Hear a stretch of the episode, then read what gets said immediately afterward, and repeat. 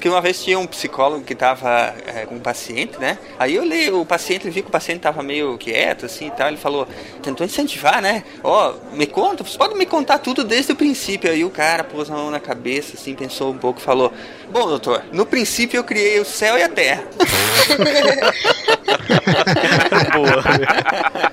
Essa é boa. É, essa é boa. O, o secretário de saúde estava visitando um hospício. Aí o cara chega assim, mas tá, mas como é que o senhor faz o teste aqui para saber quem é mentalmente é, doente quem é são. Assim, muito simples. Nós, quer ver? Nós enchemos uma banheira e damos uma, um balde e uma canequinha pra pessoa. E nós perguntamos, qual dos dois que você usaria para esvaziar a banheira? Aí o secretário, ah, isso é fácil. É só usar o balde. Ele, não, é só puxar a correntinha. O senhor quer que eu, o senhor quer ficar na, na enfermaria ou num quarto comum?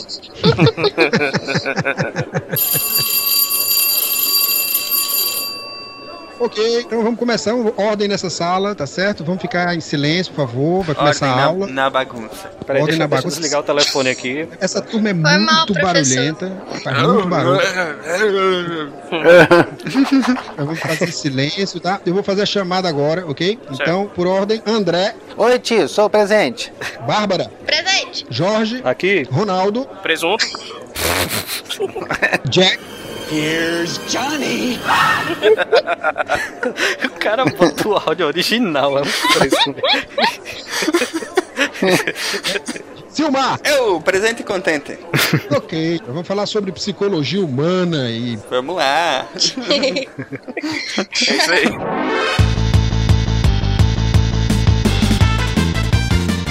Aqui é Silmar de Chapecó, Santa Catarina, e eu tenho 10 amigos imaginários. O Jorge, o Ronaldo, a Caroline, a Estrela, o André, o Matheus, o Marcelo, o Pedro, o Éder e a Bárbara. Pronto, fomos reduzidos a personalidades agora. ai, ai, ai. Vamos focá-lo da próxima vez. Aqui é o Ronaldo de São Paulo e eu não sou mal. Peraí, me perdi. tu é assim. Só não é burro, Ronaldo. Eu sou o André do Rio de Janeiro e as vozes me dizem que aqui tem problemas. Bater. Depende de onde que estão vindo as vozes. As vozes estão aqui todo o tempo. Eu vejo capacitores. Com que frequência? lá. 60 Hz. Só eu entendi. Eu sou a Bárbara de Belo Horizonte, Minas Gerais, e eu vou apertar a barra por comida. Ou água. que.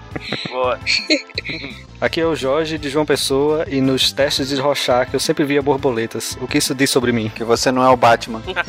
Ah, Tá aqui o Alexandre, e um dia eu tive uma alucinação que eu era psicólogo, e aí as pessoas acreditaram e eu comecei a ganhar dinheiro com isso. Vocês estão ouvindo o SciCast, o podcast sobre ciência mais divertido da internet brasileira. Science World Beach.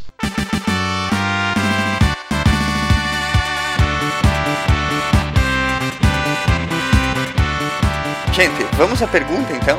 Se você fosse escolher um amigo imaginário, quem seria? Um personagem real e um de ficção? Bom, eu já tenho, né? Os meus amigos imaginários são 10 amigos imaginários. o Jorge, o Ronaldo, a Caroline, a Estrela, o André, o Matheus, o Marcelo, o Pedro, o Éder e a Bárbara. Na verdade, não vou- nós, somos, nós somos manifestações de suas personalidades. Exatamente, É. nós não existimos. Eu quero ser o superego. Eu quero ser o It. Você é solúvel em álcool? Já pegaram o ego, não? Não, ainda não. Tá sobrando. Ninguém quer o ego. ninguém quis É. pegar. Não, o ego não, tem, tem, muita, tem muita reportagem doida lá. Oh, meu Deus. A próxima vai botar assim: o Silmar atravessou a rua pensativo. É, Essa é a notícia, né? é a notícia do dia. Qual foi a revista Cara- que publicou o, o tutorial Maria Chuteira? Foi o ego, foi o ego mesmo. É, olha aí. Foi o ego mesmo. Reportagens im- importantíssimas. Ué, ah, tá certo, pelo tipo de leitor que eles têm, tem que colocar isso mesmo. Eu, se eu fosse editor, eu faria a mesma coisa. É, tá coerente, né? Pelo menos, né? Quer dizer, então, vamos lá. Ninguém pode acusar o ego de ser incoerente, é isso, né? É, porque, tipo assim, Incoerentes somos nós querendo ler o Lego, né? É, é. Ah, Ô, Alexandre, qual que seria o seu amigo imaginário, real e ficção? Eu tenho um amigo imaginário chamado Alexandre Costa, que é, um- é uma voz que eu ouço na minha cabeça, sabe? Quando eu ouço um podcast chamado Aitec hoje. É psicólogo e tal. Jorge, quem seria o teu amigo imaginário? Cara, meu amigo imaginário da ficção seria sem dúvida a Daenerys. Justo. Porque além de linda, inteligente, tem dragões. Não, não, não. Ela, ela só tem personalidade forte, cara. Ela não é inteligente. Ela não é inteligente. Não, não é o que, mesmo. o que? Não, não. O que é isso? É uma criança, cara. Todo mundo manipula ela. Exato. É a criança mimada, ela resolve qualquer discussão com Dracarys. É. Dracarys. com, com dragões. Aguarde, ela está em desenvolvimento ainda, tá? Vamos ver a versão 2.0, então. Ô, Ronaldo, já que tu falou aí, que- quem que tu escolheria pra ser teu amigo imaginário? Puta merda, velho. Quem seria meu. Eu nunca parei pra pensar nisso, cara. eu Sim. acho que eu nunca. Seria o Ronaldo 2.0? Olha aí, essa minha pergunta foi capciosa. Putz, grila. Eu, eu, acho, eu acho que eu não me suportaria, mano. Dois de mim é demais, cara. Tem dia que nem eu me suporto, eu vou suportar dois de mim, cara? Não? Viu? Eu. Ai, cara. Mas falando sério, cara, eu não tenho a menor ideia, mano, de quem seria meu amigo Então, imaginário. então vamos deixar assim: o, o Ronaldo ele já é louco o suficiente, não precisa de amigos imaginários. Pode é, dar. bem por aí.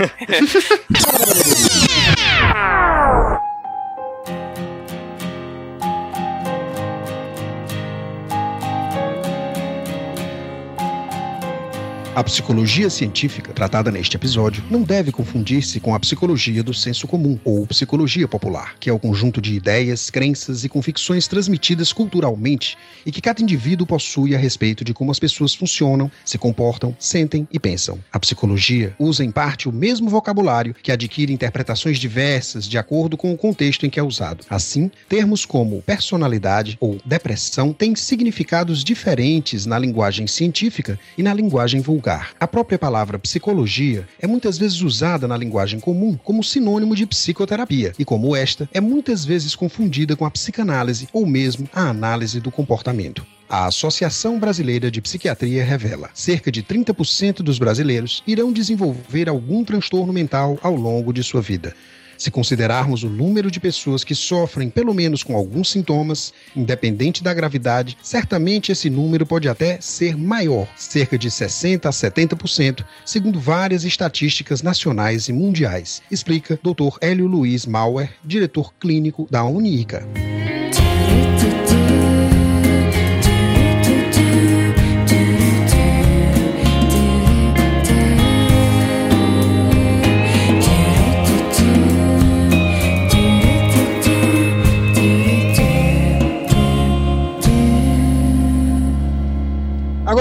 Agora, agora, essas estatísticas aqui é meu louco. Eu, eu, eu me senti o Simão Bacamarte, cara. Vocês lembram do Simão Bacamarte? Esses 70% dos caras são doidos, então é o psiquiatra que deve se trancar no, no, no sanatório. Tem que se proteger. Ai, cara. 30% é muita coisa, É velho. muita coisa. Porque o tra- transtorno mental é, pode ter, pode ter várias conotações. Descalculia, transtorno de, de- de dificuldade de fazer cálculo, transtorno de. Tem um monte de coisa no DSM que. É, Eles fazem um estudo estatístico, né, cara? E pra estatística, se o cara comeu o frango inteiro e morreu de congestão e o outro come- não comeu nenhum e morreu de fome, pra, pra estatística, cada qual comeu meio frango, né? É a arte de torturar os números até que eles confessem. Existe é, mentiras, grandes mentiras, estúpidas mentiras e estatística. É, sabe, já fez estatística, você sabe qual foi a maior desgraça que já cometeu a humanidade? Que desviou um quarto da humanidade. Quando Caim matou Abel, cara. Só tinha quatro. é, é, é, caiu o maior genocida da face da Terra. Ai, cara, mas é aquilo que eu falo, velho. Com estatística você prova até que a estatística tá errada. Bom, vamos falar então sobre a psicologia. Alexandre, você quer falar um pouco pra nós então da sua profissão? A profissão é uma coisa muito é, diversificada, né? Tem muitas atividades diferentes, tem muitas áreas de atuação e ao mesmo tempo também tem muitas abordagens, muitas escolinhas diferentes, né? Muitas escolas de pensamento diferentes.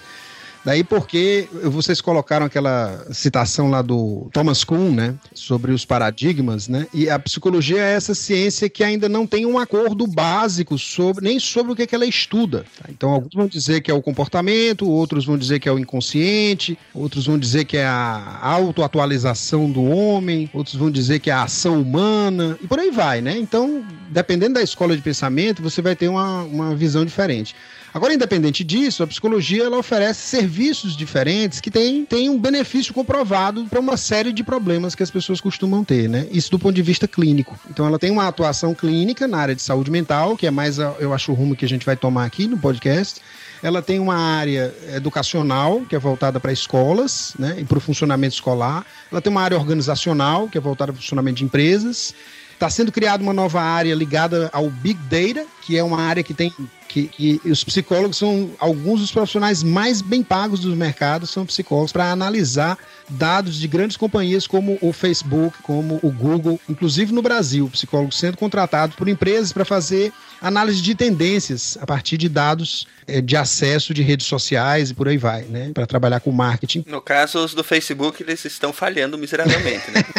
Na verdade, É, a questão, se você analisar o, o Facebook, qual é a meta dele, você pode, você pode até entender o porquê que ele está falhando, quando não está. Se você entender qual é o objetivo ah, dele enquanto empresa. Não, mas o Facebook, o, o objetivo dele enquanto empresa é falir, né? Pelo jeito que eles estão se comportando. o objetivo deles é coletar dados para vender para terceiro, para empresas. Mesma coisa do Google. Exatamente. Assim como no Google, a, o, pro Facebook a gente é produto, a gente não é cliente. Alexandre, deixa eu te fazer uma pergunta. É, há, uma, há uma certa, como eu posso dizer, uma rivalidade. As pessoas nas empresas realmente detestam psicólogos. Ah, no, no meu, é, no meu caso, a minha formação é química. E, tipo, a- sempre, a- sempre a empresa, a, a- a empresa que eu trabalhei, na atual é um colégio, então, obviamente, a gente tem que aturar. Digo, a gente tem que conviver com, com o pessoal, com o psicólogo. E o, o problema que eu Vocês vejo forçados né, é. É, o problema é que a gente, a gente, a gente acaba tendo uma certa aversão a, a psicólogo. Até a gente costuma dizer que psicologia é, é, é tão pseudociência quanto a astrologia. Hum. Porque fica, uma, fica umas coisas tão Mas doidas. assim, logo, logo de cara, você vai querer puxar esse debate aí? Não, tipo, o que eu queria, você vai editar de qualquer E forma. no- Na semana que vem vocês vão chamar um astrólogo, não? Nós vamos chamar o É, a gente vai chamar o. Olavo de Carvalho. Olavo de Carvalho. Tem que dar o direito de resposta a eles. Ai, Não, mas é interessante isso que o André tá levantando, é, porque realmente há uma certa, vamos dizer assim, há, há um certo preconceito em, é, com, com relação à ciência da psicologia, né? É porque, é, assim, ao menos é a leitura que eu faço, tem muito mal profissional no mercado, não é só né? por isso, não. É por isso também, mas não é só por isso, não. Mas então vamos tentar falar um pouquinho sobre por que que existe essa configuração da visão do psicólogo ou da psicologia em Não, si. primeiro, primeiro é, é, de psicólogo e louco, todo mundo tem um pouco. Eu vou falar disso aí, psicólogo, poeta e louco, né? Então todo mundo acha que pode fazer é, assunções sobre a natureza humana. Mas isso não é errado, não. É porque isso faz parte da própria natureza humana. Ela tenta se definir desde que o mundo é mundo. Desde que você se, se Desde que o primeiro macaco pelado se olhou no espelho e tomou consciência de si mesmo, ele começou a, a ser psicólogo. Ele começou a pre- tentar prever o comportamento do outro em relação a ele, tá? tentar prever como ele se comportaria em uma circunstância ou em outra. Então, de uma forma ou de outra, essa frase está coberta de razão. Nós todos somos psicólogos, do tipo empírico, né? E a gente carrega uma série de noções de, de gerações e gerações de, de eh, cultura transmitida de como se comportar em várias situações, de como uma pessoa se comporta numa ou noutra situação de pressão e tudo mais. A psicologia, é, desde William Wundt, que foi o primeiro laboratório experimental em psicologia, que ela tenta assumir uma feição mais científica, porque ela vem, ela vem, ela era um ramo da filosofia, né, de forma geral. E, e sempre houve debate em torno da natureza da alma, né, e tudo mais. E a psicologia, ela, na medida que ela vai se tornando científica e vai se estruturando, é, ela não consegue se desvencilhar completamente da sua, da sua matriz filosófica e mitológica e ligada às religiões também, né, por causa da dificuldade que é você tratar com objetividade a si mesmo, entendeu? Se você tá, você a primeira ciência que se desenvolveu foi a astronomia, porque a gente começou a estudar o que está longe, em primeiro lugar. A última ciência, a ciência mais jovem é a psicologia. E até por ela ser a ciência mais jovem, ela ainda não, não existe uma, ainda não existe um acordo. Vocês colocaram Thomas Kuhn aí na, na, na pauta, né? Thomas Kuhn, ele vai criar o conceito de paradigma, que é uma espécie de acordo básico sobre o que é a realidade, tá? É um acordo básico sobre o objeto de estudo da ciência, né? E as regras segundo as quais se vai estudar aquilo. E não existe esse acordo ainda na psicologia. Eu tenho, eu tenho examinado bastante a neurociência como uma promessa de paradigma para a psicologia, porque eu acredito que mais e mais psicólogos de diferentes abordagens estão recorrendo a explicações neuropsicológicas para poder dar conta dos seus fenômenos, para prever, para poder, de alguma maneira, até para atuar clinicamente, eles estão se fundamentando na neuropsicologia, que tem essa promessa de ser um paradigma empírico para a psicologia, porque a gente termina que, que de empirismo nós temos muito pouco. A psicologia mais científica de todas, na minha opinião, é a psicologia comportamental, as psicologias de origem comportamental, porque elas procuram estudar o fenômeno, analisando o fenômeno, exatamente aplicando o método científico, o método hipotético dedutivo, o método experimental ao fenômeno comportamento. Né? Não só o comportamento observável, mas também o comportamento encoberto, que é aquele comportamento que acontece dentro da pele da pessoa e só tem uma testemunha, que é ela mesma. E a gente só tem acesso a isso de forma indireta, ou seja, através do discurso dela, através do que ela diz. Né? Então, agora, essa é a visão da psicologia comportamental. A psicologia freudiana, por exemplo, ela vai falar em termos do inconsciente, ela vai estudar as manifestações do inconsciente, dentre elas a linguagem, os sonhos, os xistes, e vai usar é, técnicas desenvolvidas pelo, pelo Freud, por outros psicanalistas depois dele, para poder lidar com alguns fenômenos clínicos, na clínica. Né? Aí você tem a psicologia, a Gestalt terapia, que é baseada na, na, psicologia da Gestalt, e também, quer dizer, você tem uma miríade de técnicas, e, de forma que se você for num psicólogo e for em outro psicólogo, você pode receber orientações absolutamente diversas. Ou você pode não receber orientação nenhuma e ainda ficar com a conta para pagar no final da sessão. Né? Mas, enfim, a grande coisa é que é, isso é confuso. Se, for, se a pessoa não conhece psicologia está ouvindo esse cast, vai dizer, poxa, por que convidar esse doido, né? Porque como é que eu vou pagar por um serviço, tá? Que ainda não tem uma definição, digamos assim, é, consensual. Tem uma coisa que a gente fala quando vai publicar um artigo que é peer review, né? Seus colegas olham aquele artigo e eles está de acordo com o estado atual da ciência, né? Numa revista científica. É, na psicologia você tem isso, mas dentro de cada uma das escolas. Para você ter ideia, se eu mandar um, um artigo meu para uma revista de psicanálise, eles vão, eles, eles vão mandar uma resposta com L ou L, né?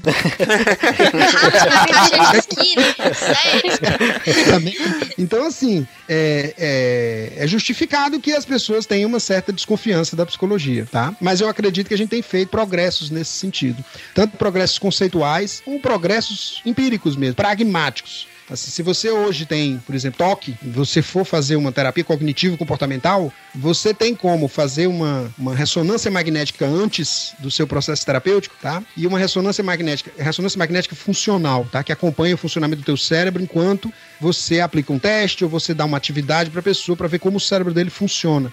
E aí você aplica o mesmo, você faz o mesmo exame depois e você vê que a pessoa usa o cérebro dela de forma diferente depois de um período de terapia, de entre 3 a 6 meses de terapia. Então, a experiência modifica o cérebro das pessoas, a forma como elas usam o cérebro. Né? E a, a psicoterapia é a experiência dirigida.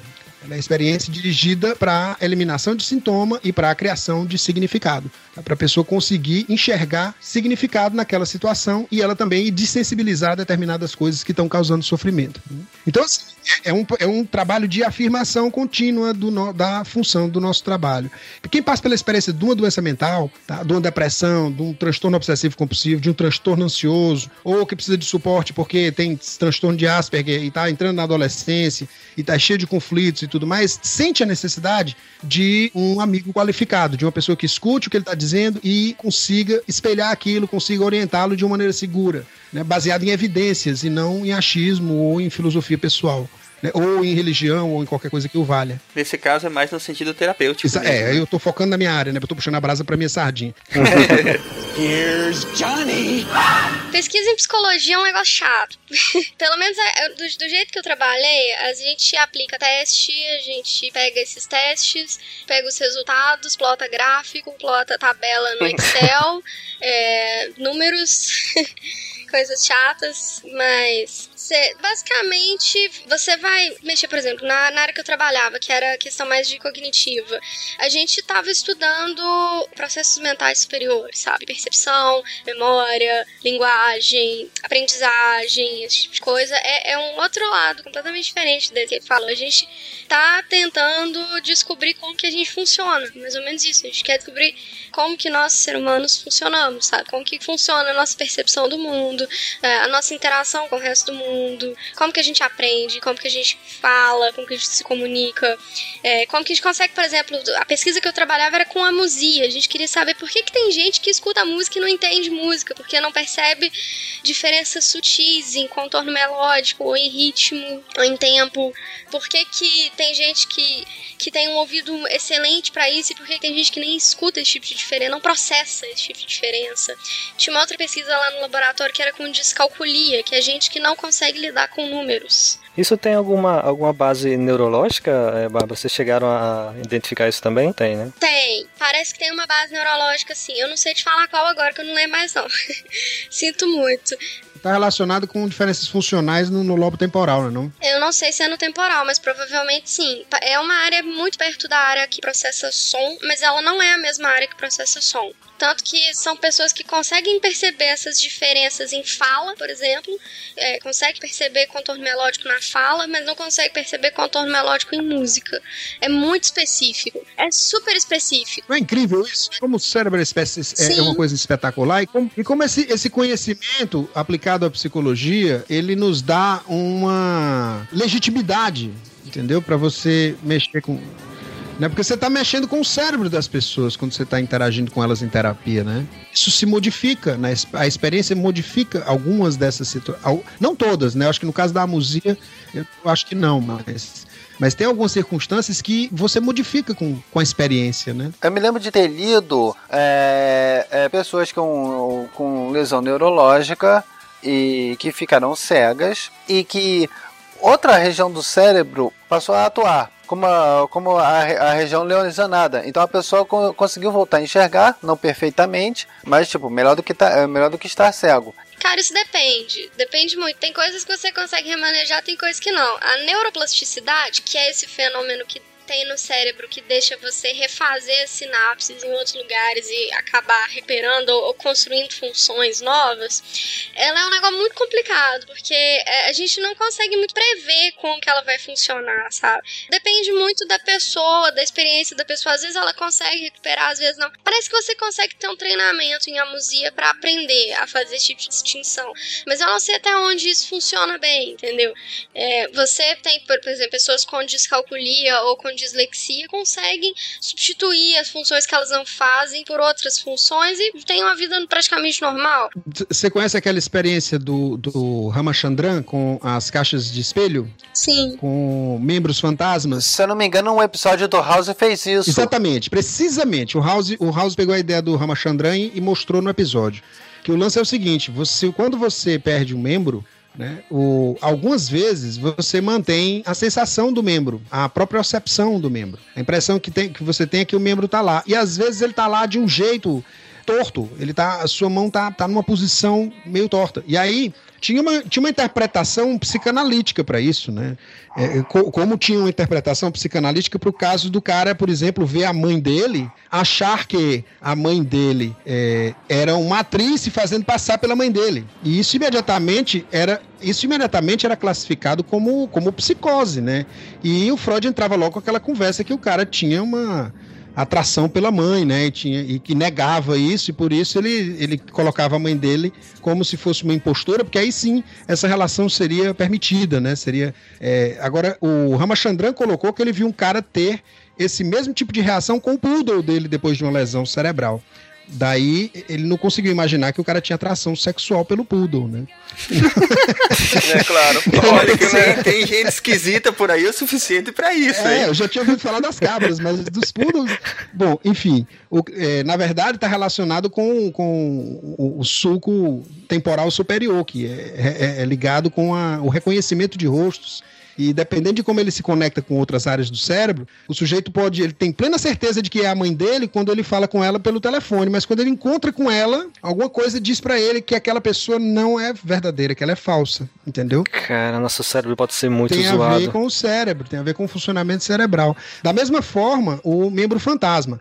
O membro fantasma, é, é, ele tem uma neurologia, uma, neuro, uma neurofisiologia invocada, que O cara, o cara fica sentindo coceira no membro fantasma. Ele fica sentindo dor da torção da mão que não existe mais, tá? E ele sofre anos a fio com aquilo. E todo psiquiatra costumava dizer que era um problema psiquiátrico. A mão dele não tá mais lá. As terminações nervosas não estão mais lá mandando informação para o cérebro. Mas o cérebro tem uma imagem daquela mão. Daí ele, ele, ele percebeu um negócio simples. Ele percebeu um negócio simples. Ele percebeu que o cara ia fazer a barba tá? E aí, quando ele fazia a barba e coçava uma parte do rosto, ele sentia aquele mesmo estímulo no braço fantasma. E se você observar o homúnculo sensorial, tá? Que fica naquela área atrás do, do, do sulco central do cérebro, tá? Você vai ver que a área que inerva a mão é muito próxima da área que inerva o rosto, tá? E o que, que aconteceu então? Quando cortou a mão, a área do rosto recrutou aquela parte Tá? Aquelas células ali que estavam inúteis, porque a mão não precisava mais ser controlada, não precisava mais receber sensações, e passou a receber sensações do rosto. Aí ele teve uma ideia genial e simples, uma ideia simples, que não tomou mais do que alguns dólares. Ele montou uma caixa de madeira, tá? Onde ele colocava um espelho e o sujeito enfiava a mão boa na caixa de madeira, de um lado da caixa de madeira e do outro lado da caixa de madeira ele colocava o cotoquinho do braço dele, onde não tinha mão. Só que ele criava uma ilusão de ótica, de modo que a mão esquerda dele, que não tinha sido cortada, aparecia invertida do outro lado, como se fosse a mão direita. E aí o Ramachandran mandava ele fazer movimentos com as mãos, com a, com a mão que, tava, que existia naturalmente, óbvio, né? Que não podia fazer movimento com a outra. e ele via a outra mão se movendo. E isso, de alguma maneira, enganava o cérebro dele. E ele disse: pô, minha mão, minha mão não tá mais torta. Ela tá normal agora, tá bacana e tudo mais. e, ele levou a caixinha para casa e ficou praticando lá, morto e feliz, né? E aí liga no, no meio da noite pro, pro, pro, pro, neurologista dizendo assim: pô, sumiu. Sumiu, sumiu o quê? Sumiu meu membro fantasma. Desapareceu. Desapareceu. Então, ele curou o membro fantasma do cara, usando uma técnica muito simples, que enganou o cérebro do cara. O cérebro, ele, ele tentou processar a não existência da mão, tá? E aí a informação visual dizia que a mão estava lá, a informação proprioceptiva dizia que não estava, e ele cruzou as duas informações e é, deu um tipo um curto-circuito e disse: Ah, pô, deleta essa porra, não funciona mesmo. o cara hackeou o cérebro, cara. E o House faz isso com o cara, só que ele sequestra o cara antes, né? O Ramachandran não fez isso, né? Ué, tem um livro que o cara que, que é chamado Clude, é um alemão, que ele diz que o cérebro é uma grande gambiarra, que é, é que é feito de um monte de sucata, é uma sucata evolutiva. Mas o que que no nosso corpo não é sucata evolutiva, né, cara? Sucata é foda. Mas já, já você chegou, Alexandre, a isolar algum mecanismo que faz esse trauma? Porque são traumas extremamente violentos, né? Fortes e marcantes. É, é algum mecanismo cerebral que faz esse, esse é, esse gatilho para desencadear esse tipo de situação? Cara, é porque assim, o cérebro ele é construído camada sobre camada, né? E o, a tua sensação de identidade, o fato de você se reconhecer como uhum. indivíduo, ela é uma conquista evolutiva. Porque tu és uma colônia, cara, de protozoário, entendeu? Então, uma colônia de seres unicelulares que resolveram se, se, dar, se dar bem e formar um, um, organismo porque isso era mais vantajoso do ponto de vista evolutivo. Então, assim, é, é muito complexo. O, o cérebro é, um, é, um, é, é, o objeto mais complexo do universo conhecido. Ele é mais complexo do que o, do que o universo, cara. Ele tem mais conexões entre os neurônios do que estrelas conhecidas, certo? Então, é, assim, um, uma lesão cerebral, ela, a gente, dependendo de onde ela ocorra, existem locais que são mais ou menos é, é previsível previsível mais ou menos o impacto delas, né? Tem a área de Broca, né? Aquela, aquelas áreas é, que, que controlam a emissão da fala, tem aquela outra área que controla o entendimento da fala, que é, que é Wernicke, exatamente. Quer dizer, e tem áreas que são mais ou menos previsíveis, e tem essas contrapartes do lado, do lado direito, né? Que a maioria delas também é identificada do lado esquerdo, e o lado direito ainda é meio assim desconhecido. A gente sabe que ele está relacionado com atividades menos lineares, né? Mais música, não, mais não holísticas, é bem assim, né? Não. Isso parece que já está em discussão a respeito disso, a parte do hemisfério direito, hemisfério esquerdo, é hemisfério esquerdo é, é lógico, matemático. Como tem aquela, a, a, os mitos do cérebro, por exemplo, você só usa só 10% do, do cérebro. Tipo, posso arrancar 90% fora que não vai fazer diferença. Há muitas pessoas que eu conheço que se enquadram nessa definição, mas vamos deixar isso quieto. Tem gente que usa 100% e não funciona a coisa. É, ainda funciona errado. Há no caso de lesões cerebrais, há, o, há casos que a pessoa, tipo, a mudança total da pessoa. Sim. Como o caso eh, Phineas Gage. Phineas Gage é um caso clássico da, da, da neurociência, né? Porque o Phineas Gage é um divisor, é um divisor de águas. Ele, ele que, que, que trouxe a alma para dentro do corpo, né? Na concepção científica. Né? Porque antes você tinha aquela concepção cartesiana de que a alma é a alma. A única, a única conexão da alma com o corpo é a glândula pineal que eles não sabiam para que, que servia, entendeu? E, e não serve para isso. É, o, que ele, o que ele achava era que a, a conexão da alma com o corpo se dava através da pineal, agora a tua personalidade era mandada por Deus para o corpo. É, a, no- a noção de que a nossa personalidade é função cerebral, de que as emoções são função cerebral, que você não sente emoção no coração, você sente na cabeça, né? Que a emoção é quase tão cognitiva quanto uma operação matemática. tá? Essa noção se teve através desse caso emblemático da neurologia, que é o Phineas Gage. É um cara que trabalhava numa estrada de ferro, e aí ele estava ali batendo. Um, é porque ele, o que, que ele fazia? Ele pegava uma barra de ferro de mais ou menos meio metro, um pouco mais, e ele batia essa, essa, essa barra de ferro com um martelo dentro da pedra, porque o objetivo dele era abrir um buraco para ele socar um- um- umas bananas de dinamite. Daí ele tirava o ferro, colocava o dinamite, continuava batendo, tá? Até que a dinamite ficasse numa posição e o ferro enfiado é, o, o suficiente para que houvesse uma implosão da pedra e não uma explosão, tá? Ele ficava tamponava aquilo ali. Então ele estava fazendo isso, alguma coisa distraiu e ele produziu uma faísca no, na batida do martelo na barra de ferro, detonou o dinamite, a barra de ferro entrou mais ou menos debaixo da maçã do rosto do lado direito, saiu do lado esquerdo, caiu a uns 15 metros depois deles. Atravessou por trás Cacete. dos olhos dele e saiu mais ou menos acima da testa. Ela atravessou o crânio dele e varou. Varou o crânio dele, entrou, ela passou por debaixo da maçã do rosto e ela saiu pelo topo do crânio dele do lado esquerdo. E aí ela voou 15 metros adiante, ela não ficou na cabeça dele, voou 15 metros adiante. O incrível foi que ele que se levantou, olhou pro lado e não entendeu a cara de espanto de todo mundo de ver o cérebro dele espalhado pela cara dele, né? O que, que vocês estão olhando? O olho foi junto. Não, foi não. Ele ficou cego de um olho, mas o olho ficou no lugar. Uhum. Ah, tá. O olho não foi arrancado, né? Não, foi não. Que a única foto que tem.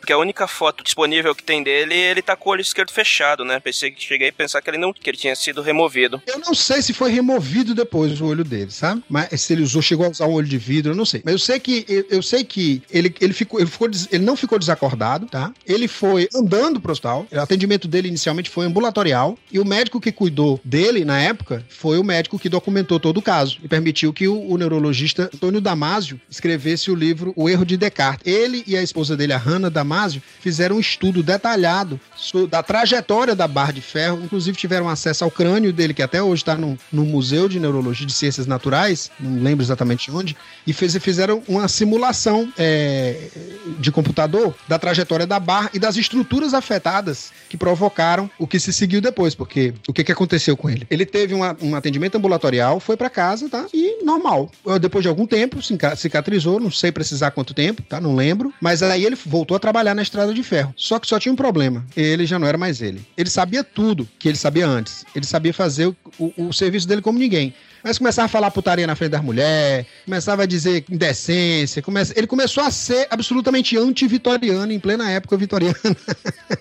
ele não ele é. ficou extremamente mal Ele educado. podia perder a noção de contexto, de situação. Ou seja, ele praticamente virou um peão de obra mesmo, no, no- no- na definição clássica. É, ele virou um chucro. Na verdade, eu acho que a, a resolução toda dessa pesquisa, tudo isso aí que eles fizeram, foi que eles descobriram onde é que fica o botão de foda-se. É, o dele ficou, dele ficou permanentemente ligado. É, foi, foi travado no on, né? Exatamente. Here's Johnny. Pois é, a história do, a história do Phineas Gage é que você, você descobriu para que, que serve o, o lobo frontal na história, né? O lobo frontal, ele é a sede da tua personalidade, na verdade. Ele controla, ele freia, ele breca o teu comportamento quando isso é conveniente, né? É a sede do comportamento social, né? E a sede do pensamento também. né? É onde você consegue, é, é onde estão as funções executivas. A tua capacidade de reconhecer contexto, a tua capacidade de se planejar para atingir um objetivo, né? Então tudo isso é função do lobo frontal e é onde surge uma série de dificuldades, tanto em pessoas com déficit de atenção, tá? Quanto em pessoas com esquizofrenia, que também tem perda de função executiva, tá? que é por deficiências no funcionamento dessa área do cérebro, que é a- a- o lobo frontal, a área pré-frontal também. Eu ainda fiquei com uma dúvida, porque a gente, a gente falou aí sobre, é, sobre lesões neurológicas, né, que uhum. é, acabam por desencadear é, mudanças de personalidade, de comportamento e tal. Agora, vocês também uh, comentaram que teve casos em que a pessoa não teve lesão neurológica e teve esses transtornos. Chegou a ser estudado, por exemplo, é, se existe algum mecanismo psicológico que pode desencadear esses transtornos? Quando eu vi isso na, na pauta de vocês, eu digo, não, vou deixar para poder esclarecer isso é, falando, né? Que eu acho que é, é, um, é um equívoco muito comum essa concepção dual da pessoa como tendo problemas psicológicos e problemas é, é, orgânicos, né? Problemas cerebrais. Mas essas coisas não são, não são separadas, na verdade, né? É, o funcionamento do cérebro, ele depende de uma série de fatores. Ele depende de fatores, inclusive, culturais, de aceitação daquele comportamento, tá? Existem determinadas culturas onde as pessoas escutam vozes. Na, na própria, na, na nossa própria cultura, a gente tem um espiritismo. As pessoas escutam vozes e se você fizer uma pesquisa sobre os médiums brasileiros, eles não, nem não têm doença mental, tá? Nem as vozes não mandam eles fazer nada estranho. Ou se mandam, eles não fazem, né? Então... Era isso que eu ia te perguntar. Será que fizeram algum tipo de pesquisa entre os médiums para saber se eles apresentavam é, transtornos esquizofrênicos ou algo do tipo? Pois é, as pesquisas que eu conheço sobre médiums, eu acompanhei isso de perto durante algum tempo. Né? Tem um pesquisador que ele é super proscrito porque ele estuda isso, só porque estuda, né? Porque esse daí é um tema meio tabu. E a ciência, é, né? Por que é, será? A ciência é secular, né? A ciência é secular e, e ateia por definição. Por quê? Porque ela não pode se misturar com religião é óbvio por quê, né? Porque não, não dava, porque uh, você é, base, é baseado na, na, na, evidência empírica. Se você fosse basear numa crença pré-estabelecida, você colapsa o próprio sentido da ciência. Agora, ele foi atrás de estudar é, correlações entre cérebros de pessoas esquizofrênicas e médiums, né? E, comportamentalmente já tem uma diferença bem grande, que é a maioria dos médicos tem profissão, tem família, tem uma prática religiosa estabelecida, o que levou algumas pessoas da antipsiquiatria a dizerem que a diferença entre o esquizofrênico e o médium era que o, o, o, o místico, né, era que o místico nadava e o esquizofrênico se afogava no mesmo oceano. O que a gente sabe é que o que quer que seja a alma, ela se manifesta através do cérebro. É, há um documentário da BBC que aborda isso, é o Deus na Mente, é, que ele mostra a, a, pesquisa em que ele analisa é, experiências místicas das pessoas, inclusive em ateus. Um dos entrevistados, ele disse, eu sou ateu e tem experiências místicas. Aí ele, na pesquisa dele, identificou que era é, casos de epilepsia do lobo temporal. Um dos casos era a menina, ela tinha, ela sofria a interferência, o cérebro interferia, é, sofria interferência de ondas eletromagnéticas, acho que era do rádio relógio. No estudo dele disse que ela submetida a esses a uma determinada frequência, ela começava a ter visões. Aqui no Brasil, quem estuda isso é, se eu não me engano, o Dr. Redson Amâncio, que ele estuda é, epilepsia do lobo temporal e sobre a é, essas experiências é, místicas? Bom, tem casos de pessoas que têm visões ao, ao, depois de passarem por um intenso período de concentração, que nem os, os hindus quando dizem que alcançam nirvana. Já foi observado casos de freiras que, que, que atingem um estado, de, um estado mental semelhante depois de horas de de oração profunda. O próprio São Francisco e Lutero. Isso. Lutero discutia com o diabo. E ele espantava o diabo peidando. eu não estou inventando. Não, eu sei, eu sei. Eu sei, eu sei. Ele deixou nos relatos dele. O que, que esse cara soltava? Não, ele comia a salada maldita, né, cara? Pô, o cara era alemão. Imagina o que quem não comia chucrute no mínimo. Tinha que ter água benta na receita, senão o peido não espantava o capeta. Não, a água benta não, porque era da igreja católica. Ele foi ah, fundou é. protestantismo. Então não tinha, não tinha água não tinha, benta. É, não Tem tinha, isso. Não tinha esse simbolismo mais. Então, o, o, o, São Francisco tinha visões, até somatizava com, com as chagas dele. O fato é que você pode produzir experiências, inclusive experiências fora do corpo, através de choques direto no, no, no, na superfície do córtex, né? na região temporal. Você produz esse tipo de experiência. Mas você, a pessoa pode estimular o córtex da mesma forma é, sozinha? Sim, sim, porque você faz isso o tempo todo, cara. Quando você vê um filme, você está fazendo basicamente isso. Você está estimulando uhum. seu córtex sozinho, né? Mas, mas nessa intensidade do choque que você diz? Aí é que tá. O choque ele tem uma intensidade maior, né? O cara usa uma microagulha. Essas experiências são feitas em neurocirurgias, tá? Com consentimento do paciente, porque em, em neurocirurgia o paciente tem que estar acordado, ele não pode estar desacordado, porque o médico vai mexer em estruturas cerebrais e elas variam enormemente a localização delas e a função delas varia enormemente. Por mais que você veja, é, é, quando você vai estudar neurofisiologia, uma área devotada a isso, outra devotada àquilo, você não tem como o neurocirurgião saber qual área que controla a fala dele se ele não testar com uma microagulha, entendeu? Dando pequenos choques e vendo qual é a reação do camarada. Acordado. Então ele tem que tirar a tampa do, da cabeça do cara e o cara tem que ficar acordado, igual o Hannibal, tá? Dá o caso até de aliens, de, de visualização de aliens, é, experi é, experiências de que eles chamam de contatos imediatos do quarto grau que é quando eles são, eles são testados. Exatamente, exatamente. Então, esses pesquisadores, o que é que eles fazem? Eles, eles conseguem um paciente para assinar, naturalmente o paciente deve estar meio tonto, né? Porque arrancaram a tampa da cabeça dele, mas ele assina, tá? De qualquer forma. E enquanto é feito o procedimento, na preparação do procedimento, antes que o médico venha fazer o procedimento em si, durante alguns brevíssimos minutos é feita a pesquisa, onde o cara coloca pequenos eletrodos, dá pequenos choques e, e ele consegue a resposta do cara em relação ao que ele, ao que ele pergunta. Você tá sentindo o quê? Aí tem gente que sente uma coceira aqui de trás do, do cotovelo. E esses testes tem, são parte do protocolo de uma, de uma neurocirurgia, entendeu? Aí os caras entram, os pesquisadores, nessa hora. E aí eles conseguem produzir toda sorte de experiências malucas e, inclusive, a, a própria preparação para a neurocirurgia ela pode despertar uma série de experiências estranhas, sabores, visões, uma série de coisas quando você estimula eletricamente o diretamente o cérebro. É porque você está destampando a cabeça do cara, né? É tipo é sinestesia. O cérebro fica mais zoado do que, do que normalmente é. é verdade. E isso é, é, é, é, genético, né? É muito mais comum, por exemplo, em poetas, em artistas, do que na população em geral. Fenômenos desse tipo. Mas, tipo, isso daí seria uma forma, porque o poeta já tem, é, o artista ele já tem a, uma tendência a querer expor a, seus sentimentos de forma um, um, sentimento ou um desejo, uma emoção através de uma forma visual, seja através de uma poesia escrita ou musical ou e as pessoas, as pessoas comuns, vamos dizer assim, elas não sentem essa necessidade. Então, por isso que elas não desenvolveriam isso. É o que eu quero dizer, a pessoa já é, é sinestésica porque a, é, é, já tem tendência a, a, a, habilidades artísticas, ou ela tem habilidades artísticas porque geneticamente ela é sinestésica? Aí que tá. Genetic, geneticamente você tem que ter uma tendência nessa direção. O seu cérebro tem que ser wired dessa maneira ao longo do desenvolvimento, tá? Porque você tem, tem, tem, tem coisas que você consegue através da experiência. Tem uma neurocientista, por exemplo, que foi diagnosticada com retardo mental. Ela fez aquele mesmo teste que você fez, teste de QI, deu muito baixo, tá? Ela tinha muita dificuldade de aprendizagem, mas ela era uma pessoa extremamente aplicada. E ela e, e o esforço principal da vida dela, eu acho que ela devia ser meio autista, que ela perseverava pra caramba numa só coisa.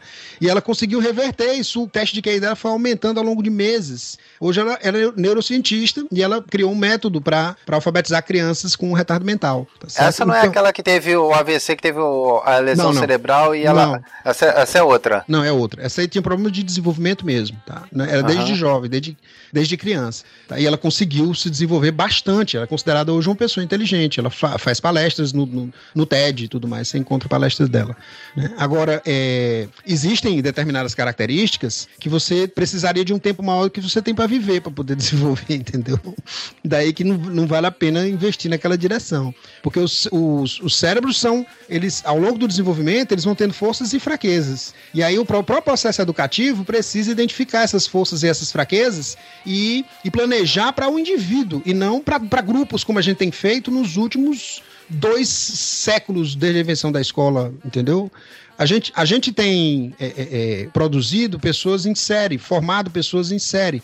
A grande questão é que não é que tem um ou outro com necessidade especial, especial dentro da sala. Cada Todo ser humano tem. tem necessidades especiais que são únicas para o caso dele.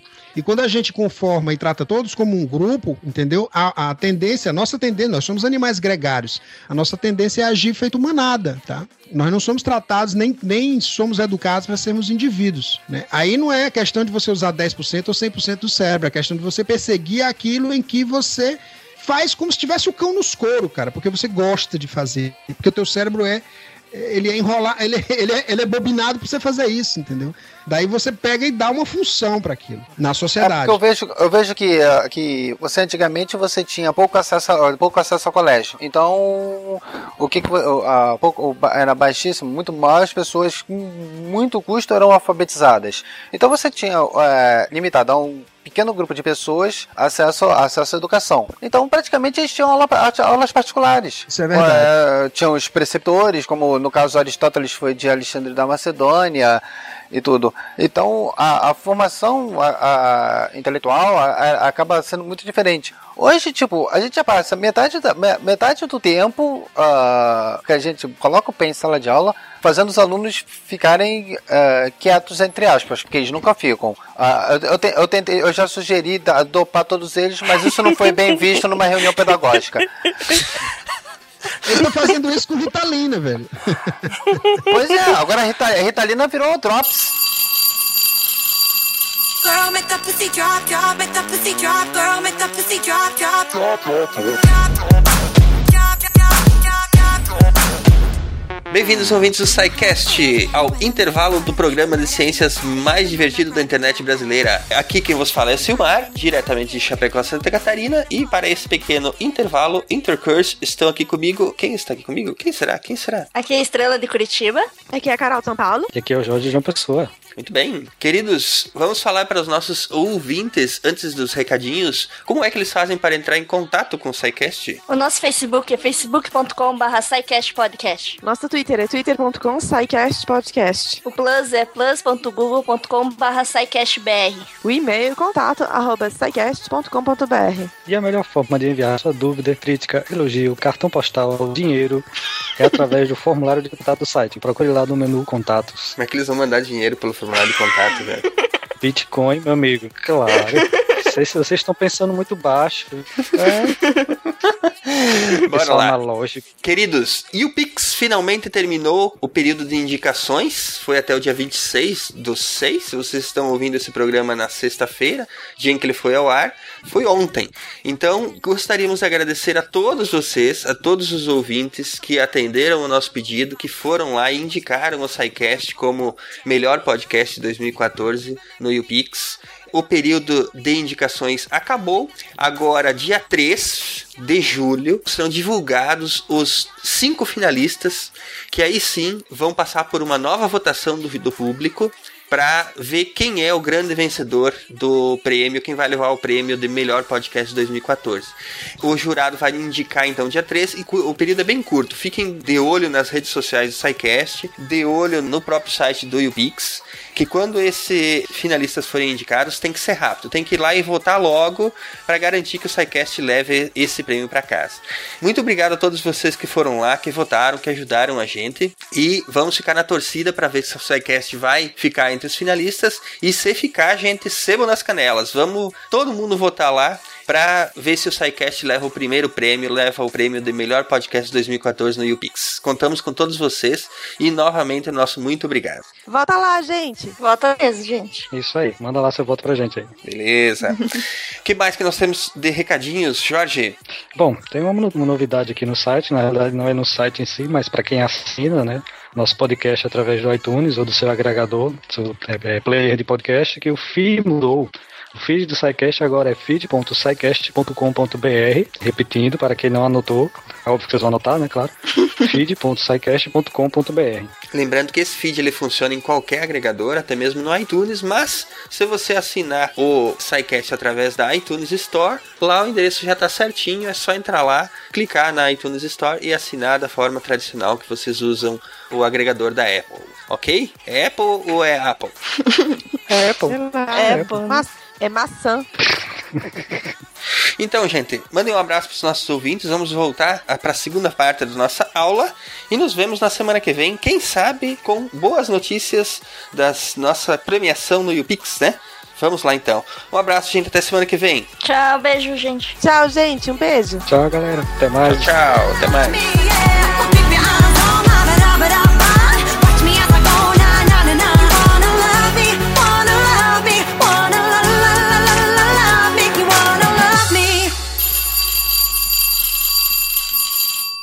Vamos, vamos só avançar um pouquinho na pauta. É, eu acho que a gente podia falar um pouquinho sobre essa diferença que você faz entre os profissionais que lidam com a psique aí de uma certa forma, ambos, né? Psicólogo e psiquiatra, se bem que tem muitos, muitos profissionais que têm as duas formações, né, Alexandre? Não, normalmente o psiquiatra não é psicólogo, não. E normalmente, normalmente um não é o outro, sabe? Porque uhum. o psiquiatra, o psiquiatra, psiquiatria é uma especialidade médica. Certo. Até como neurologia, né? Tem até uma piadinha entre os médicos que diz a, da diferença entre um, o generalista, pro especialista, pro psiquiatra, pro oculista. Sabe qual é?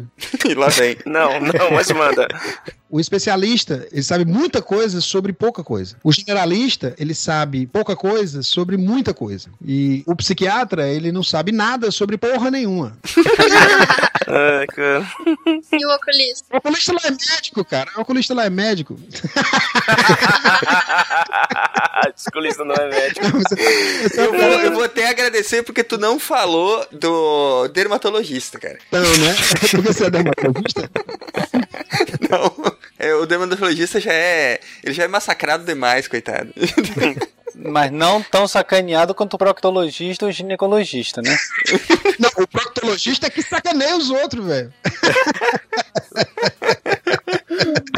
ai, ai. Pois é, mas, mas essa piadinha ela deixa a gente entrever uma coisa. Quando, quando a coisa vai se aproximando do estudo do funcionamento mental do ser humano, maior vai ficando o desrespeito pelo profissional. É como a gente vê na psicologia. Você falou que, que fica. É, eu sou obrigado a conviver com uma psicóloga e tudo mais, né? Porque você. Vão, vão os psicólogos e propõem umas, umas, umas dinâmicas doidas que você não sabe, afinal, por que, que eu tô fazendo isso? Cara, eu, eu, eu, sinceramente acho. A boa parte dos psicólogos eu acho que é um saco mesmo, entendeu? Sinceramente, eu concordo com a maioria das coisas que você diz. E por, por, por isso que eu sou tão especialista em quem detesta psicólogo. Uhum. pra tratar comigo, assim, olha, eu não consigo trazer meu marido porque ele detesta psicólogo. Eu falei, pô, fala pra ele que eu também detesto. A gente vai trocar umas figurinhas aqui, umas experiências terríveis que eu tive com. Você já começa a rapor daí, né, Alexandre? Gente, o é. preconceito já começa na faculdade. Você fala, não, eu tô fazendo psicologia. Ih, você é doido, vai ficar doida. Não, normalmente falam isso quem faz química. Engenharia elétrica também. Não, não, psicólogo, psicólogo também. Não, normalmente assim, você faz o quê? Química. Você é maluco, né? Não, psicólogo é sério. Quando eu fazia psicologia era assim, ou eu já era doido ou eu ia ficar. Boa pergunta. É, o pessoal tá falando aqui porque eu resolvi que eu, que eu aceitei que eu vou morrer de fome. o que pode ser considerado uma cura de uma perspectiva, ou pode ser considerado um surdo psicótico de outra, né? Mas ela já passou do estado de negação, né? Ela já tá chegando à aceitação. Já, já admiti. E, e, aqueles, e aqueles que nem eu que ficam dando voltas, passam por todos os estágios e depois repetem. Ô Alexandre, mas você fala que, tipo assim, tem tanto, tem tanto profissional ruim assim, mas é por causa ou da escola de psicologia que ele que é diferente para cada profissional, ou porque são mal profissionais em todo caso mesmo? As duas coisas. Porque bom profissional é raro em todas as áreas, não só na psicologia, certo? Um bom profissional é um cara vocacionado. Tem gente que vai fazer psicologia para se entender, para entender o universo, para evoluir espiritualmente e tal. Pra sentar numa cadeirinha, ficar ouvindo o desabafo do, dos pacientes e ganhar seu dinheirinho no fim do dia. Eu, eu sugiro sempre procurar um monge budista se você quiser evoluir espiritualmente. Dê-me todo o seu dinheiro e vá para a Índia. É. Pois é. Ah, boa é. dica. É. Então, assim, ele, ele, tem que pelo menos comprar passagem, né? Antes de me dar o dinheiro dele. Mas, enfim, o, o que eu penso é assim: que as, as escolas de psicologia, tem algumas delas que são filosofias clínicas, tá? Mas aí, dependendo da sua escola de psicologia, por exemplo, tem um debate agora em curso, tá? Na psicologia e na política da, do direito das pessoas com deficiência, das pessoas com autismo, por exemplo. Que é assim: a gente deve ou não deve dar um diagnóstico precoce de autismo? Vocês que não são psicólogos, me digam aí, só com o que vocês sabem até agora. Você deve ou não deve dar um diagnóstico precoce de autismo? O negócio é, o que, que você está chamando de diagnóstico precoce? É você perceber, por exemplo, que uma criança tem um padrão de comportamento mais voltado para objetos do que para pessoas, antes dela aprender a falar. É você notar que ela não olha muito nos olhos da mãe, é você notar que ela gosta de brincar com os brinquedinhos, se isolar, de fazer movimentos repetitivos e que ela interage pouco com as pessoas, ela é apática para interagir com as pessoas. Antes, às vezes até antes de um ano de idade, mas entre um ano e dois anos, quando ainda não dá para fechar um diagnóstico clássico, porque isso é feito entre o segundo e o terceiro terceiro ano de vida, quando a criança já deveria exibir um comportamento social mais desenvolvido, mas ela, ela não pode desenvolver isso ainda. Mas ela exibe sinais, traços. Eu acho que você deve falar. Eu acho que você deve falar, olha, tá indo pra esse caminho, se já der pra gente fazer alguma coisa por agora para mudar isso, para contornar, para dar um apoio melhor, que eu acho que quanto mais cedo o diagnóstico, maior a probabilidade de você conseguir tratar aqui. É, tratar, tratar você não trata, né? Não, mas você trata, sim. Trata e faz muita diferença. Faz muita diferença o tratamento. Esse é exatamente o debate que está acontecendo, entendeu? Deixa eu dizer para vocês como é que tá o status do debate, tá? Eu ainda não consegui um psicanalista para conversar sobre isso, porque eles, quer dizer, eu não sou psicanalista, né? Então eu tenho poucos amigos nessa área. Então, o que é que acontece? Alguns psicanalistas acham que você não deve dar diagnóstico precoce. Aliás, alguns deles acham que você não deve dar diagnóstico nenhum. Exato. Nunca. Exato. Diagnóstico é referência para o trabalho deles, tá? Pode ou não ser um bom trabalho. Eu já vi psicanalistas fazendo um ótimo trabalho, já vi psicanalistas viajando na maionese e fazendo. Como tem em todas as áreas psicologia tem dessas coisas, em que um, um, grupo é totalmente contra um determinado procedimento, enquanto o outro acha, como eu, por exemplo, eu acho que é um direito dos pais saber disso antes de qualquer manifestação concreta de autismo. Se tiver alguma possibilidade remota da manifestação de autismo, tem que se iniciar um procedimento de intervenção precoce. Por quê? Porque isso pode fazer a diferença entre a criança falar ou ela não falar nunca. Isso pode fazer a diferença entre a criança olhar nos olhos ou ela ficar totalmente voltada só para sensações, entendeu? E a exploração do mundo físico o argumento que você trouxe, que é basicamente, colocando em palavras um pouco mais jargão, é o argumento que diz que se uma pessoa eh, recebe um diagnóstico, já existe toda uma expectativa em torno dela que se altera. E daí não se espera mais que ela é, evolua numa direção normal, aqui entre aspas. Já se espera dela que seja autista e, consequentemente, ela vai é, se comportar como, como, como dita a expectativa, certo? Vai, o argumento vai ser mais ou menos nessa direção. Mas uma criança, ela vai ter noção de preencher expectativas ou não, tá lá pelos três anos, entre o segundo e o terceiro ano de vida, quando acontece a primeira mielinização mais braba, que vai terminar numa criança falando aquelas miniaturas de gente que fica falando, andando e não tem juízo, entendeu? É só ali que ele vai começar. Você descreveu o meu é. É. Ele não escuta não, né? Senão você tá demitido, cara. Jorge. Alexandre, deixa eu te fazer uma pergunta. Você sabe atualmente, o, tanto que você sabe sobre autismo, é que é uma doença de origem genética com, que afeta os neurônios espelhos. Há algum teste ó, em nível neurológico ou bioquímico que possa de detectar isso nos, nos primeiros anos da criança? Não. É, a, a fonte principal de informação para o diagnóstico é a observação clínica. Não existe ainda nenhum marcador biológico que possa ser convertido num teste que vai identificar, sem sombra de dúvida, autismo numa pessoa. Porque, na verdade, o autismo não é um transtorno só. Ele é uma palavra que designa um conjunto de comportamentos comuns a vários tipos de transtornos diferentes. É, porque parece que, que autismo parece que é uma, uma doença só, tipo um resfriado. O, autismo é a virose. É uma virose, é uma virose. Porque na virose você tem um vírus. No autismo você não tem um agente etiopatogênico. Não, não, não. Eu, o, o, que eu quero dizer assim, ó, do, da forma como tu colocou, Alexandre, é, é, é daria para comparar o diagnóstico de autismo com o diagnóstico que os médicos é, mais, por assim dizer, apressadinhos costumam dar para qualquer virose. É, é, criança tem virose, a criança tem autismo, mas eles não dizem que a virose é o vírus X, Y, Z. Assim como não dizem que o autismo é um problema X, Y ou Z. O, o diagnóstico de virose é só o diagnóstico negativo para infecção bacteriológica. Como, como não é bactéria, só pode ser vírus. E quando o cara escreve na receita virose bacteriana? Você sabe que eu fui diagnosticado como autista quando eu tinha 13 anos. A psicóloga do colégio achou que eu era autista. é. é a mesma que aplicou o teste? Que não? Ia lá, eu não sei porque que ela cismou comigo, ela ficava lá conversando comigo, fazendo perguntas que eu não fazia, que eu não via o menor sentido de nada, e ela me diagnosticou como autista. Aí, rapaz, ele não parece autista. psicóloga bicho invocado. Você conhece aquela, você conhece aquela psicóloga que ficava no, trabalhava no, no, departamento de trânsito, e aí o cara foi tirar a carteira de motorista, e aí fazia o psicotécnico com ela, aí ela dizia assim: "Amigo, você tá dirigindo no escuro e aí vem duas luzes na sua direção. O que é?" Ele disse: "É um carro?" Ele disse: Sim, mas é o quê? Um Fusca? Uma Brasília? Um Ford? Um... Aí ele disse: Não sei, como é que eu vou saber? Aí ela balança a cabeça assim. Aí marca assim. Aí diz: E se vier um, uma luz só na sua direção? Ele disse: É uma moto. Ele disse: Sim, mas é uma Honda? É uma Suzuki? É o quê? Aí ele disse: Como é que eu vou saber? Aí ela. Aí, assim aí disse: E se vier duas luzes, mas duas luzes grandes, assim, com diâmetro maior? Ele disse: Aí é um caminhão. Ele disse: Sim, mas é uma Scania? É Mercedes-Benz? É o quê? Aí ele disse, como é que eu vou saber, meu? Aí ela disse, ah, infelizmente, não vai ser dessa vez que o senhor, que o senhor vai tirar a sua carteira de motorista. Aí ele disse, minha senhora, então deixa eu lhe fazer uma pergunta. A senhora vê uma mulher, tá? Com a sainha curtinha, vermelha, com uma bolsinha vermelha na mão, girando, tá? As perninhas de fora e as meinhas de rendinha. É o quê? Ela disse, é uma prostituta. Eu disse, sim, mas é a senhora, sua mãe, sua avó.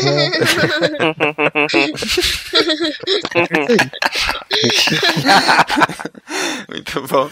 Here's Johnny. Então a gente podia falar um pouco sobre os transtornos, né? Existe algum transtorno específico pra quem faz podcast? Rapaz, tomara que não inventem esse, porque senão eu tô ferrado. Não, cara, a gente não tá ferrado, porque daí a gente ganha um sim. Ah, não, a gente ganha apostaria por invalidez, cara. É bom. Tem diagnóstico pra quem fala sozinho? Como é que é o nome da- do, do transtorno pro cara que fala sozinho e faz várias vozes diferentes? Esse é o cara que grava podcast. Cara, é invocado, ele fala pras paredes, né? Bicho é invocado isso aí. Eu tinha essa mania de falar sozinho desde a infância. Quando inventaram a internet, aí eu fiquei normal. Ô, mas enfim, vamos lá. O que, o que, que seria basicamente. a- a- vamos falar sobre alguns dos. Eh, não os principais, mas pelo menos os que estão mais em evidência pro público, né? Dos transtornos psicológicos. Esquizofrenia, por exemplo. Bom, tem, tem uma maneira fácil de definir a esquizofrenia. Digamos assim, que se você conversa com Deus, você é religioso. Se Deus responde com você, pra você, você é esquizofrênico. É tão simples assim. Agora deixa o profissional falar, Ronaldo.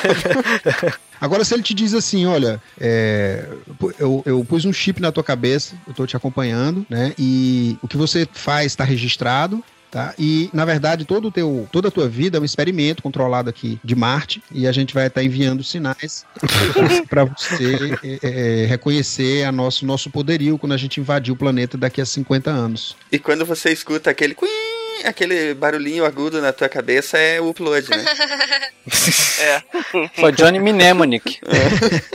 Pois é, na verdade, o que caracteriza essas vozes não é só o fato de elas serem vozes, é o fato de elas serem mórbidas. Elas dizem coisas que não têm lógica, elas dizem coisas que. e que são sofridas, elas- não é qualquer coisa. Elas não dizem assim, você é lindo. Ah, gatinho. Não é isso que acontece. O cara olha pra ti e, e- e vê tua cara derretendo, entendeu? O cara olha pra ti Agora você, agora você tá descrevendo a minha sogra. Ela olha pra ti Mas Ela pode não ser- ouve praticagem. Mas Viu, André? Eu não queria te deixar mal, viu? Mas isso aí não é, não é esquizofrenia, não, cara. É só antipatia. Ela só não gosta de ti, cara. Rela- relação sogra-genro é assim mesmo.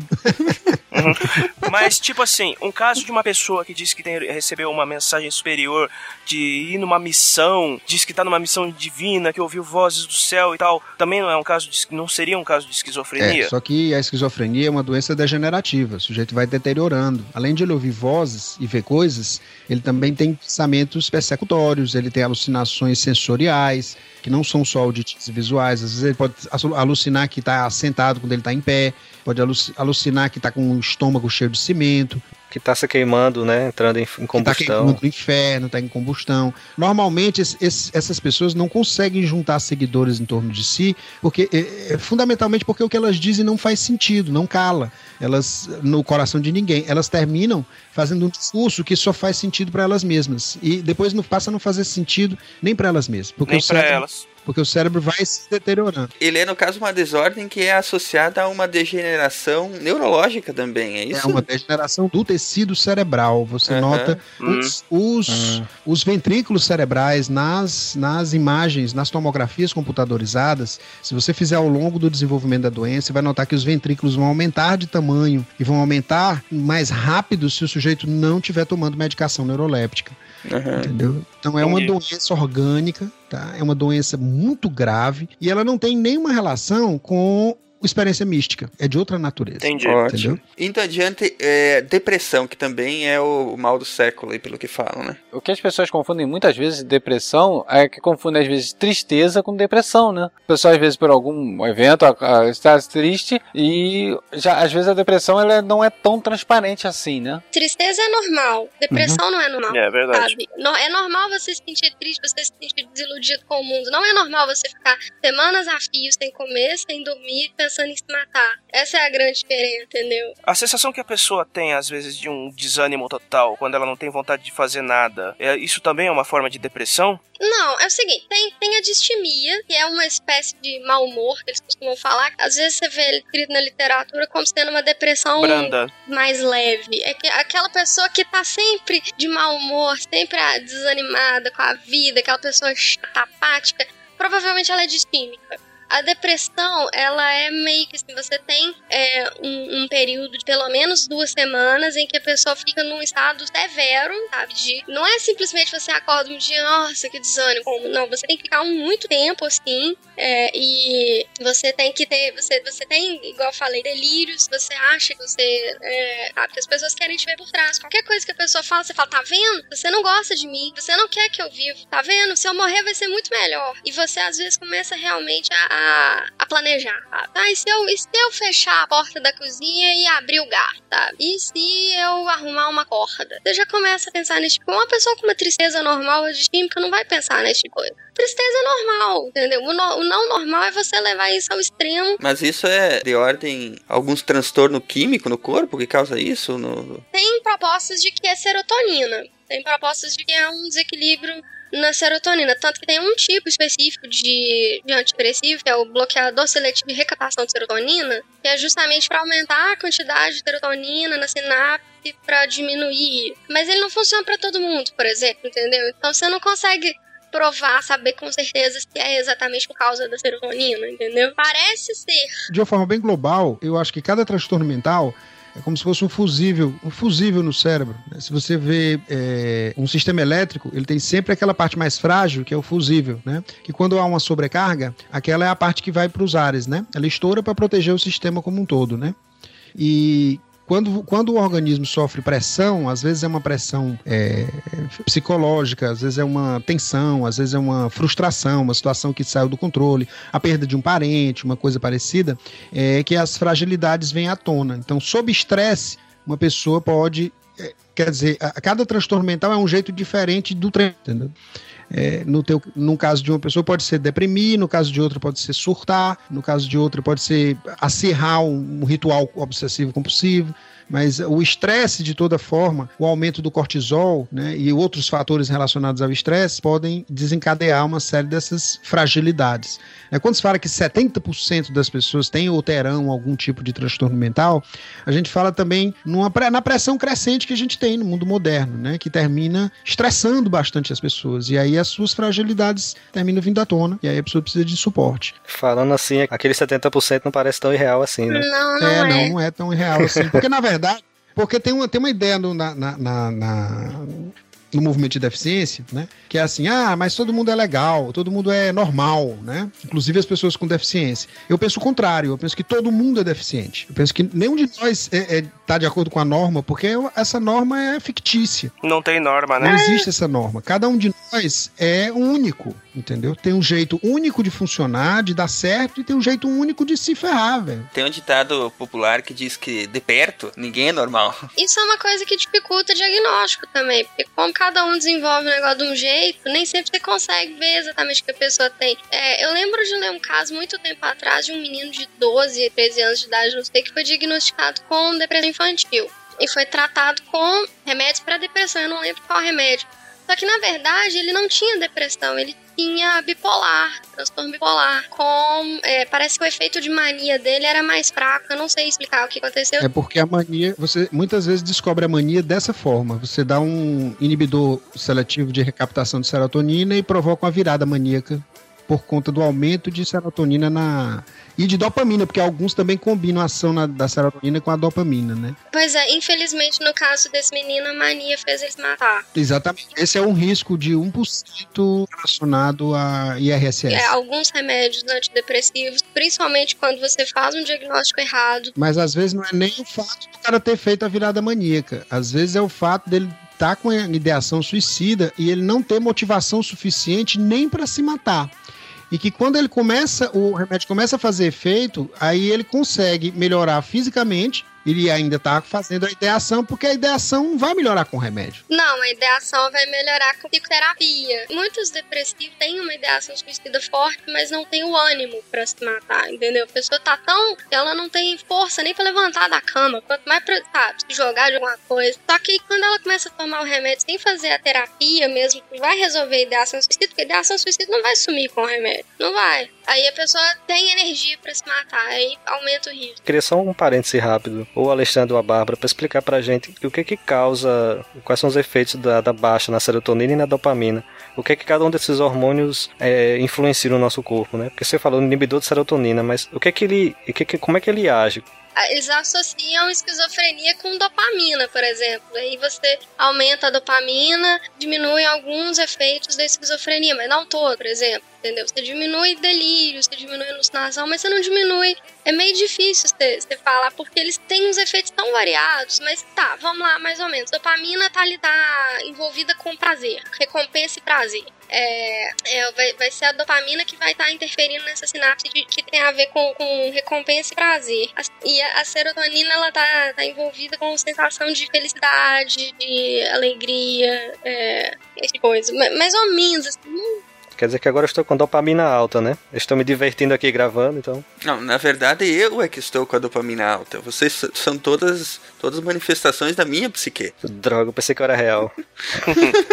Qual que é aquela que o corpo produz quando tá no exercício e tal? É, é uma é dopamina. É a dopamina. É a dopamina. O mecanismo de chave fechadora não, fu não funciona assim. Alguns se ligam mais fácil do que outros. Algumas substâncias se ligam mais fácil do que outras na, no mecanismo bioquímico. É, mas aí você tem que hackear ele. Porque quando você tá com vontade de comer chocolate, você vai correr e aí ganha a mesma coisa. Só que você tem que correr, você tem que correr três vezes seu peso em chocolate para poder sentir.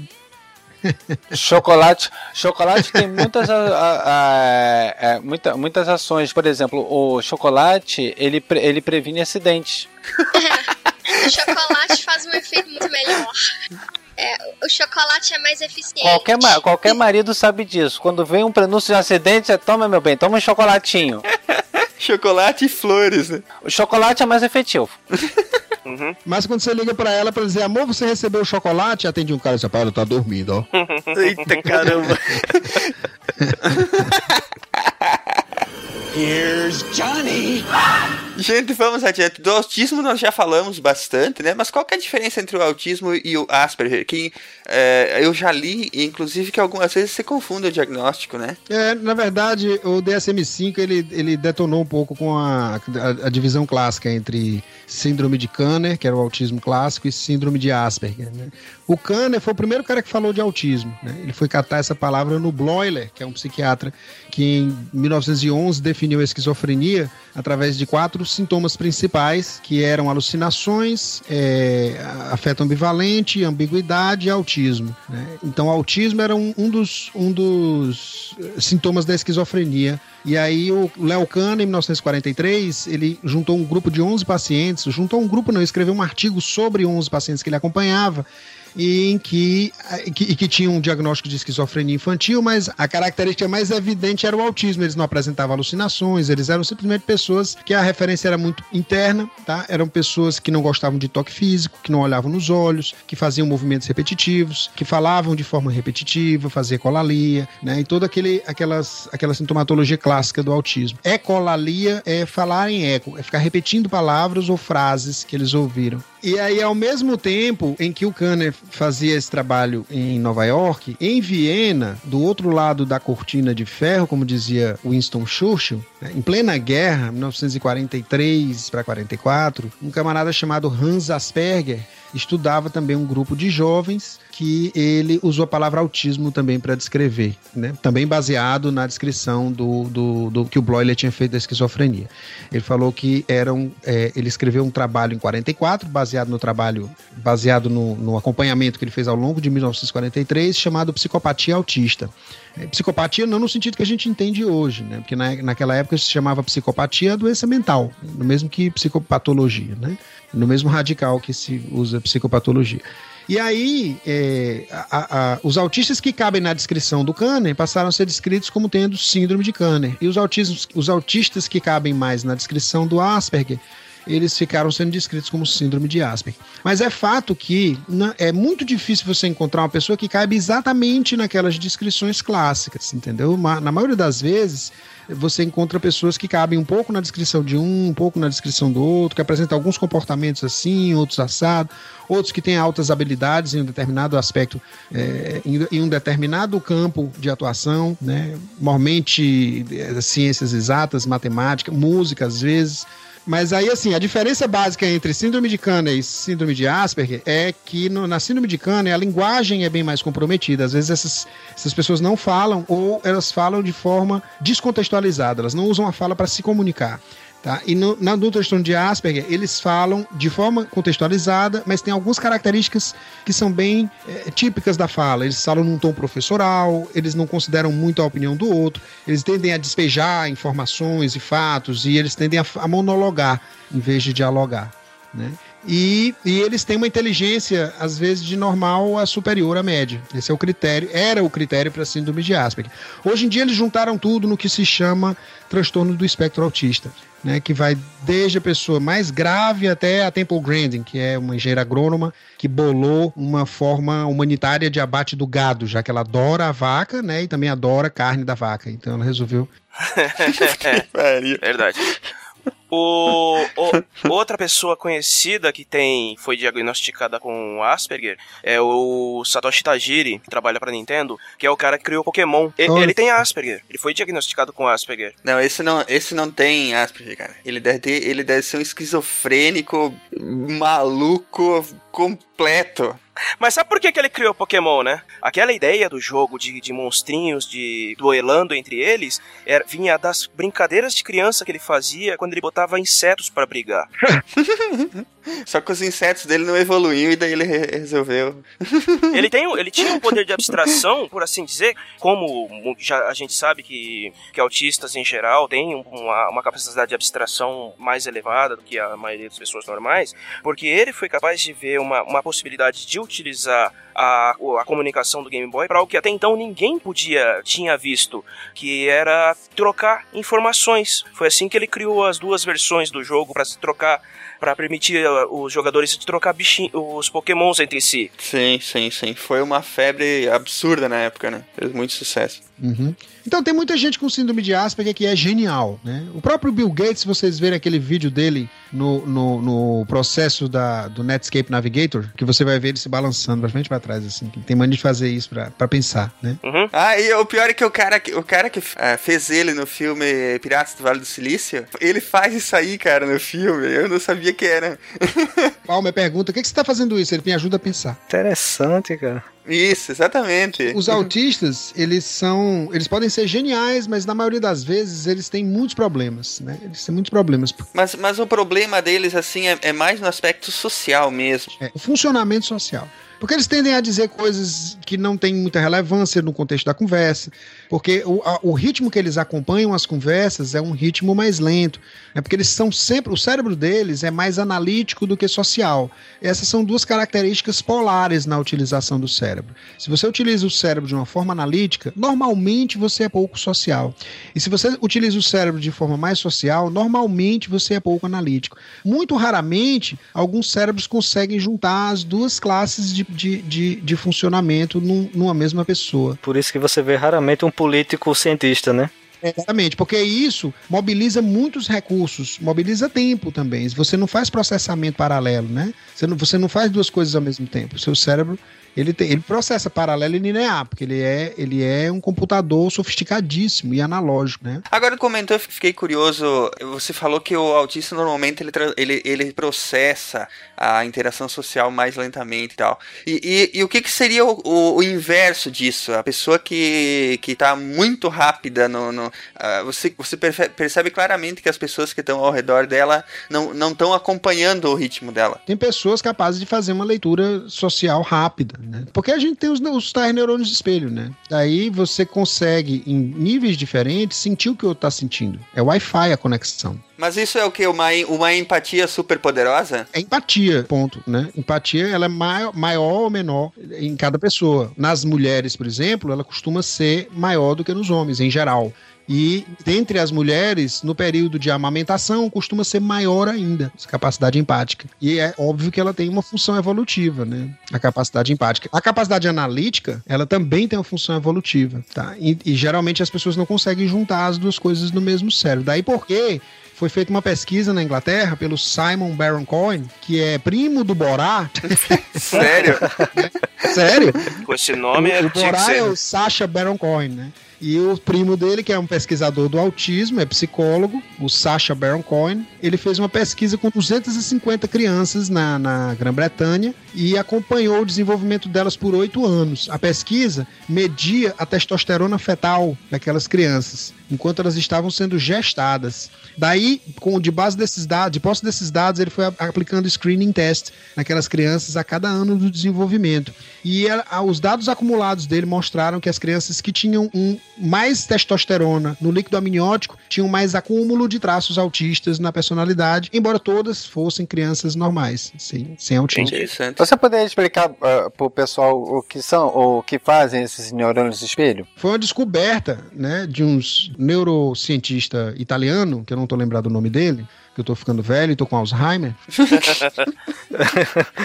Você preferia ter Alzheimer ou como é que é aquela outra que o cara fica é melhor Parkinson, pô. Não, é, é, melhor, é melhor você esquecer de pagar a cerveja do que derramar no colo. Mas aí você esquece, depois, cinco minutos depois, você esquece que tomou a cerveja. Você toma outra, pronto. Aí toma outra, né? então, o que é que ele fazia, né? Ele tava fazendo experimentos com macacos em privação alimentar, tá? E ele tinha eletrodos enfiados dentro da cabeça dos macacos, né? cirurgicamente. E hoje em dia isso daria uma merda. Pois é. é. Não, porque eles não são beagles. é. Devia ser uns macacos feios, aí não dá confusão nenhuma. Se macaco bonito, se for bonito, mico leão, mico leão preto dourado, aí não dá certo. Ele, ele, ele tava conduzindo o experimento e entrou tomando um sorvete na sala de experimento. E os macacos estavam em privação. E ele percebeu que a, que a área que regula a satisfação se ativou em um dos macacos, enquanto ele estava comendo sorvete, como se o macaco estivesse sentindo o gosto do sorvete. E aí ele fez primeiro uma hipotetização de que havia grupos de neurônios que é, se ativavam em duas circunstâncias: quando você executava um movimento e quando você observava esse movimento sendo executado por outra pessoa.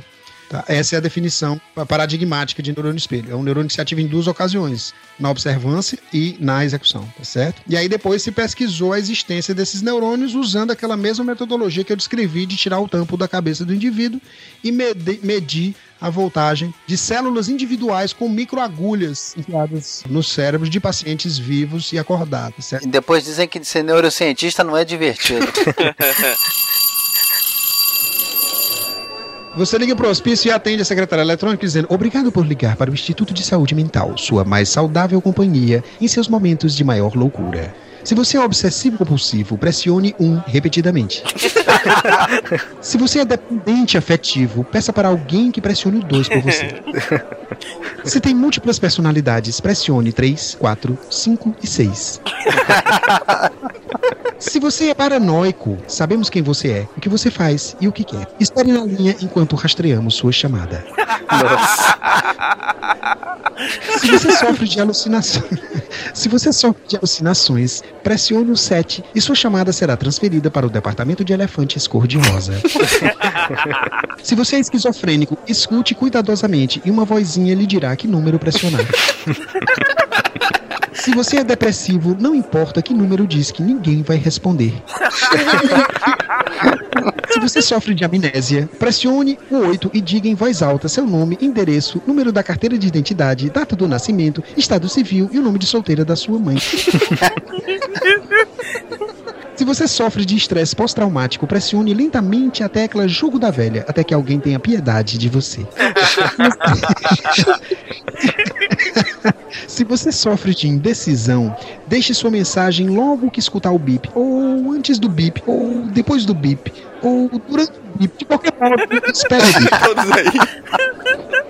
Se você sofre de perda de memória para fatos recentes, pressione 9. Se você sofre de perda de memória para fatos recentes, pressione 9. Se você sofre de perda de memória para fatos recentes, pressione 9. Se você tem baixa autoestima, por favor, desligue o telefone. Nossos operadores estão ocupados atendendo pessoas mais importantes do que você.